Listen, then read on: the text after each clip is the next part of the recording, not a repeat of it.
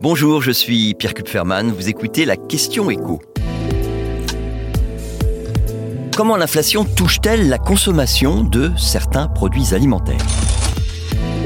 Les prix dans les hyper et les supermarchés continuent à augmenter et ça a des conséquences sur ce que les Français achètent lorsqu'ils font leurs courses. La société IRI qui suit toutes ces évolutions semaine après semaine fait un constat qui n'a rien de surprenant en soi, mais qui va peser lourd sur l'activité de certaines filières de l'agroalimentaire les ventes de tout ce qui incarne le luxe, de ces produits qu'on réserve à la célébration de moments festifs, ces ventes se portent très mal. On peut prendre l'exemple du foie gras. Quasiment deux fois moins de chiffre d'affaires pour le foie gras frais, cru. Et la chute est un petit peu moins spectaculaire pour le foie gras en conserve, moins 19%. Et c'est pareil pour le champagne. Le nombre de bouteilles vendues le mois dernier a baissé de plus de 21% par rapport à septembre 2021.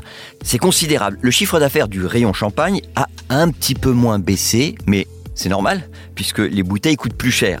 Ce qu'on ignore, c'est si cette hausse des prix a amplifié ou pas la baisse des ventes. Alors il y a un autre produit dont les ventes ont plongé, mais qui lui n'a absolument rien de luxueux, c'est la pizza surgelée. La chute a débuté il y a six mois au moment où a été dévoilée l'affaire des pizzas Butoni contaminées à la bactérie E. coli. Là, rien à voir avec l'inflation évidemment, c'est juste le fait que ces pizzas ont été suspectées d'avoir causé la mort de deux enfants, et ça, ça a vraiment détruit la, confiance d'une partie des consommateurs. La conséquence, c'est que les ventes euh, de pizzas surgelées ont baissé de plus de 25% depuis le début de l'année, alors que jusqu'à maintenant, les Français étaient les plus gros consommateurs au monde de pizzas surgelées. Alors il y a les produits dont les ventes ont chuté, puis il y a ceux qui se vendent mieux. Et ce qu'il y a de très frappant, c'est le succès des marques premier prix, succès qui s'amplifie. Alors ces marques, on le sait, hein, ce sont celles qui affichent les plus fortes hausses de prix, mais elles restent, malgré tout, les moins chères, et de loin. Et donc les consommateurs, lorsqu'ils comparent les prix des produits entre eux, bah, ils sont de plus en plus nombreux à opter pour les plus abordables.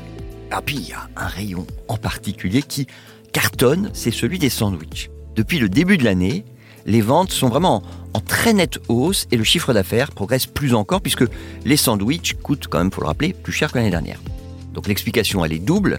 L'année dernière, il y avait plus de Français qui télétravaillaient, donc qui pouvaient se préparer un, vrai déjeuner. Et puis la hausse des prix fait qu'au moment de la pause déjeuner, bah, au lieu d'aller au resto, on s'achète un sandwich histoire de faire des économies. Vous venez d'écouter la question écho, le podcast quotidien pour répondre à toutes les questions que vous vous posez sur l'actualité économique. Abonnez-vous sur votre plateforme d'écoute préférée. N'hésitez pas non plus à nous laisser une note et un commentaire. À bientôt.